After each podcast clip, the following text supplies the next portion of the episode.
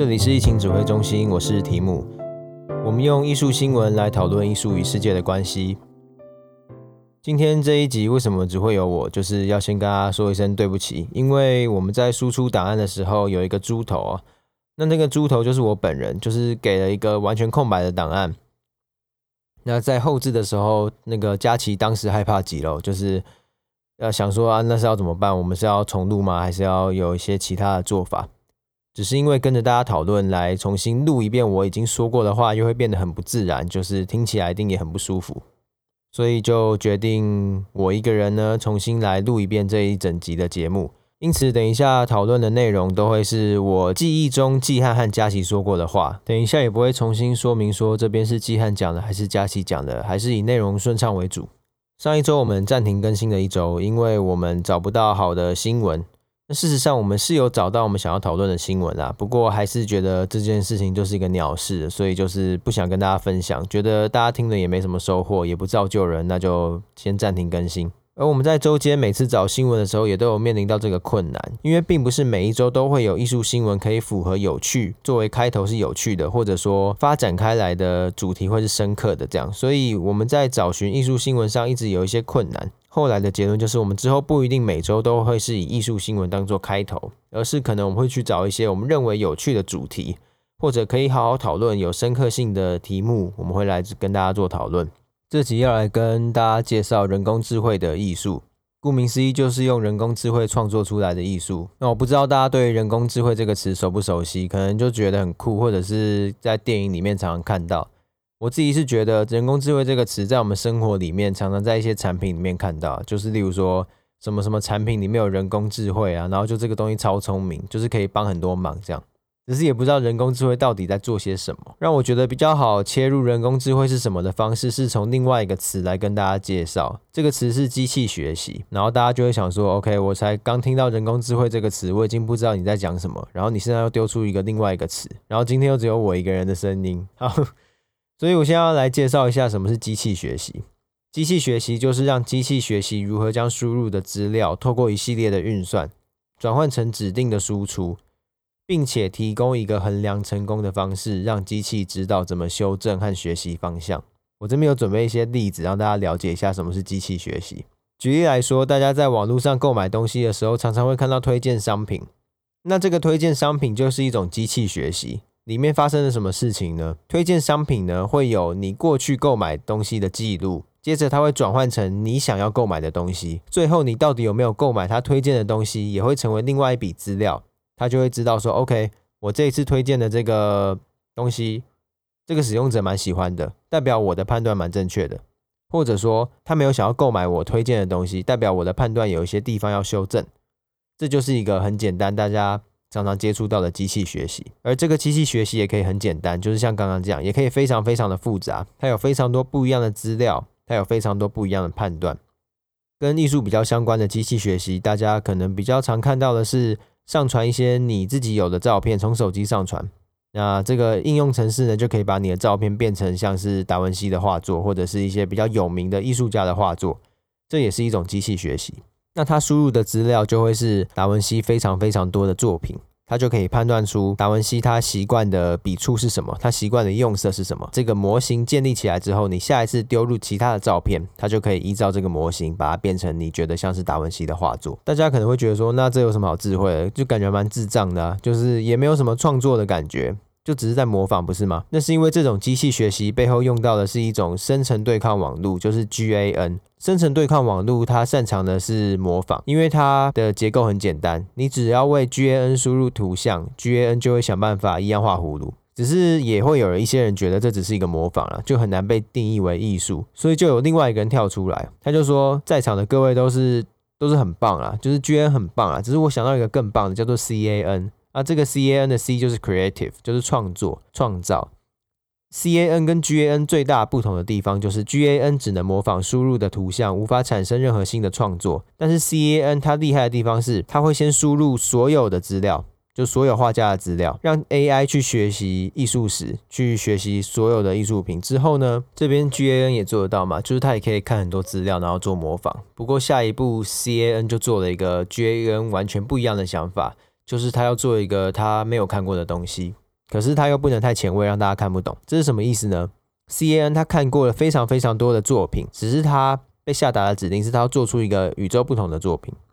因此，CAN 的计算方式就会产生出我们没有看过的东西。听到这边，对 CAN 可能有一点点了解，我们可以再做更多的举例。假如今天是要做一款饮料，我们用 CAN 的网络做一款饮料，会发生什么事情？这个 CAN 会去找出世界上所有的饮料。它们的成分啊，它们的口感，它们最适合的容量，它们的最适合的温度等等。接着我们给它一个指令是，你要做出一款跟你喝过的饮料都不一样的饮料。那这个 C N 做出来饮料应该就是非常不得了，就是只是好不好喝我也不知道哦哦。所以我们还要再多加一个条件是它要好喝。因此 CAN 在观测所有世界上的饮料的时候，它还要去找到好喝的原因是什么，所以它才可以做出一款跟它们都不一样，然后又好喝的饮料。这就是用 CAN 逻辑做出来的饮料。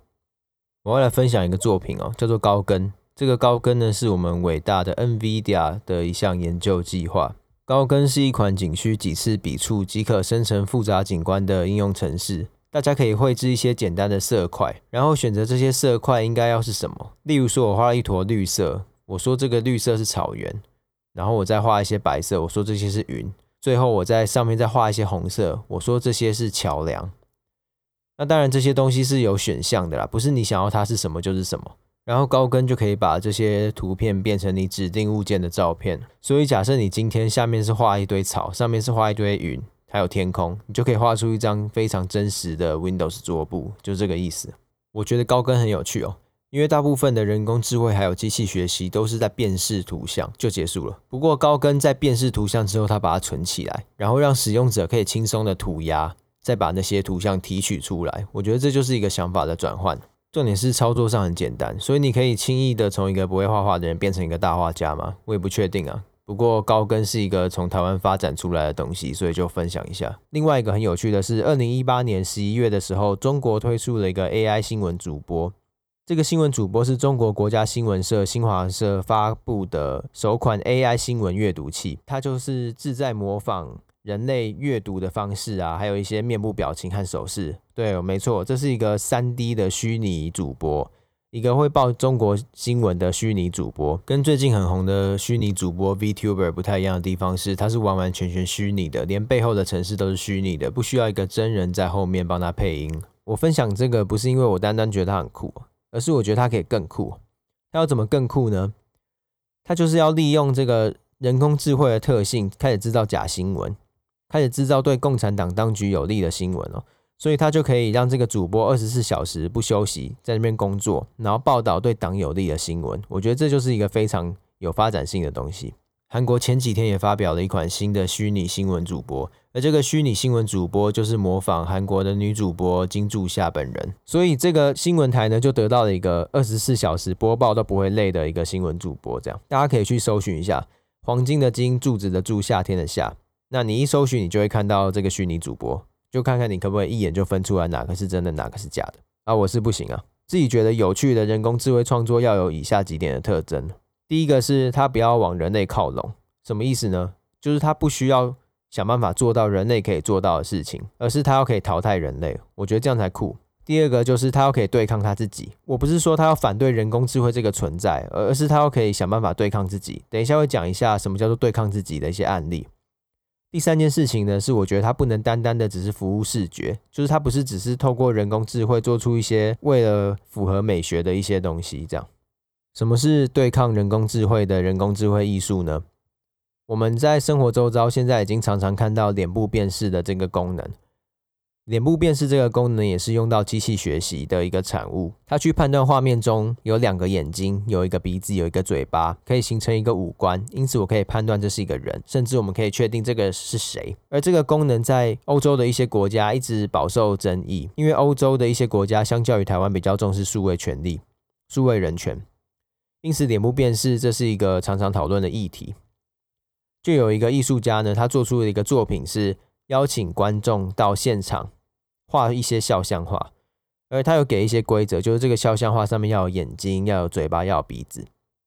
只是你要把眼睛长在哪里呢？那就是你自己观众可以自己决定的事情。那为什么要请大家做这些事情？是因为这些肖像画呢，要全部丢给机器去学习。这个计划发展到后来就会变得很有趣，因为这个机器学习呢，它变成它只辨识得了这些长得很奇形怪状的人类，它会觉得这些才是脸。反过来，他看到正常人的脸，他反而不能辨识了。这样，这就是我刚刚说的一种对抗人工智慧的一种人工智慧艺术。他去反思这个人工智慧它的本质。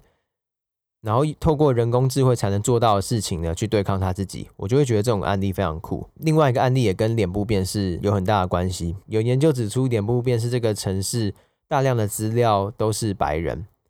所以就有团队呢去收集其他肤色的人种以及性别，将它全部的重新灌入到这个资料库里面。我觉得这个也是一种对抗人工智慧的一种人工智慧的艺术。我就也会觉得这种东西非常有趣。要怎么样才可以有对抗性呢？首要的前提就是他要知道自己的问题在哪里。所以像刚刚那两个例子，都是他们发现了人工智慧目前在这个社会上有哪些问题，他才可以去进行对抗。符合这个，我就会觉得很有趣，因为它就会比起一些像什么模仿达文西的绘画，或者是你把图片丢进去就生成了名画的大头贴这些，我就觉得相对比较没有深度一点。还是很多人会买单。我刚刚前面说的那种。单纯的绘画作品，因为有一个网站叫做 Art AI Gallery，上面贩卖超级多的 AI 绘画，然后你也可以依照自己喜欢的类别去下定，就是不同的风格。这个买到的绘画不是只是一个虚拟的图片，它就是会像是家里面可以摆设的装饰品，就是你还可以选框啊，然后尺寸什么，它就寄到你家，所以它还是有很庞大的市场。甚至这个人工智慧对于艺术市场有更大的影响，是有些人会用人工智慧和机器学习来预测。某些艺术作品标的的预期价格，所以很多单纯的人工智慧绘画在艺术市场还是蛮有蛮有分量的。我也认同这样的情况，因为人工智慧艺术的发展还在很前期，技术的困难啊，现阶段大多数的作品都还在技术的可能性中探索，过一段时间才会回归这个媒介本质来进行反思。例如当年 iPhone 推出的时候，智慧型手机推出的时候，不知道大家还记不记得那时候的游戏大多都跟触控这件事情有很大的关系。例如说愤怒鸟，例如说 Fruit Ninja，这些游戏呢都是大量的要触控，就是利用触控这个特性，因为那时候大家觉得哦触控很酷啊。那又过了十三年，到了现在，大家才会开始慢慢的了解到智慧型手机跟人类到底有什么样的关系。那现在大家理出头绪了嘛？就是智慧型手机是一个可以把人类捆绑住、占用大量时间的工具，因此大量的游戏就变成不是往触控这个方向发展，而是往如何让你可以继续玩它？如何让你花更多时间在这个东西上面来发展？因为他们已经了解了智慧型手机它的本质是什么。这就是我刚刚的意思哦，就是人工智慧艺术现在还发展很前面，所以都是在技术上面做表现，还没有太多是在媒介跟本质上面进行反思。因此，能够不将技术当作本位来思考的时候，我相信人工智慧的创作会有全新的局面。有一派学者认为，人工智慧要变成像人一样的存在，不只要像人一样聪明，还要有像人一样的身体。我个人是非常不认同，因为我认为人工智慧在非常多属性其实跟人是完全不一样的，它没有必要往人这边靠拢，就是他们追根究底就是完全不一样的东西。也不是说谁一定比较好啊，就是这种东西没办法比较，只是它就是不一样的东西，所以没有必要让他们要越来越近。因为现阶段人工智慧是非常单一导向的，也因为它单一导向，所以它没有普通的尝试，就是说它不是一个真正的大家所谓的那种人类啦，就是可以煮饭啊，会哭啊，会闹啊，然后你跟他聊东，他跟你聊东，你跟他聊西，他跟你聊西，聊一聊，然后你们说，那你们去去打个球好了，他会陪你去打球。人工智慧目前比较没办法做到这种程度。它比较是极端的单一任务啊，不过也因为人工智慧是这种极端的单一任务这种特性，所以它的成果才可以令人类难以达成，因为它可以单纯的就只做一件事情，人类是没办法的。所以从这一点来说，人工智慧就跟人会不一样。人工智慧先驱专家也预测，跟人一样的人工智慧就是可以通过图灵测试啊，将会在二零二九年出现，那有可能会变二零三零年，因为今年因为疫情的关系。所以人工智慧的发展可能也受到了耽搁。不过去年哦，一幅爱德蒙贝拉米的肖像以四十三点二万美元高价拍卖成交。这幅画是电脑根据十四世纪到二十世纪一万五千幅肖像画合成出来的作品。那那时候这个东西高价卖出的时候，因为它是一个不出名的肖像画，那就很多人开始引起很多论战，就是这值得吗？还有人工智慧艺术是不是要来取代人类的作品？这种对未知的恐惧一直以来都是人工智慧常常讨论的问题，也不是只是艺术领域当中才会遇到。要思考这样的问题，我们要重新回到刚刚我们对于机器学习的一些认知，就是我们要了解机器学习它的本质是什么？它的本质就是用数字，还有大量的数据，还有一些关系，铁面无私的做高效的处理。这里面会承载我们对于机械智能的物质想象。可是，在当代艺术里面，也已经由现代主义的艺术景观演化成另外一个更复杂的体系。它牵涉到的远远不是只是二维平面画布这样简单的领域。所以，也有很多人觉得，就是人工智慧可以绘制出来的图像，都是可以被期待或是可以被想象的。也就是说，可以被人工智慧取代的艺术创作，它本身就已经是可以被大规模淘汰的产物。这样听起来好像蛮严肃，或者是很凶这样子。不过，真正的意思就是说，如果今天有一个模式是可以被理解、完全被理解的。那这个东西就可以被人工智慧取代。所以，如果你觉得艺术创作它的模式是可以固定下来的，它的核心也是可以被理解的，是能够变成数字、能够变成资料的，那你就会觉得艺术创作可以被取代。那如果你觉得艺术创作里面还有含有一些你觉得资料无法去涵盖的范围，那人工智慧艺术永远都没有办法取代你觉得全部的艺术作品。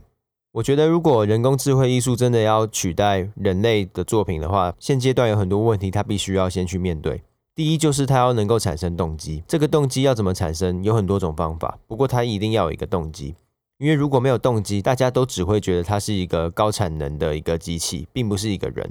另一个部分是它需要更多内容和形式上面的突破，因为当代艺术早就已经突破二维介质嘛，所以在组织方式还有展示方式上面，它都需要有更多的革新。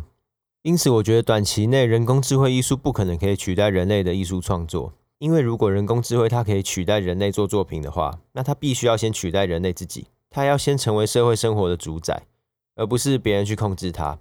所以它才可以来取代人类，它才可以有动机，它才可以有完完全全创作的整个完全的体系。不过这样子的发展跟科技发展的初衷是互相抵触的，所以我觉得人工智慧艺术对艺术发展目前无法构成任何威胁。应该说无法构成真正的威胁，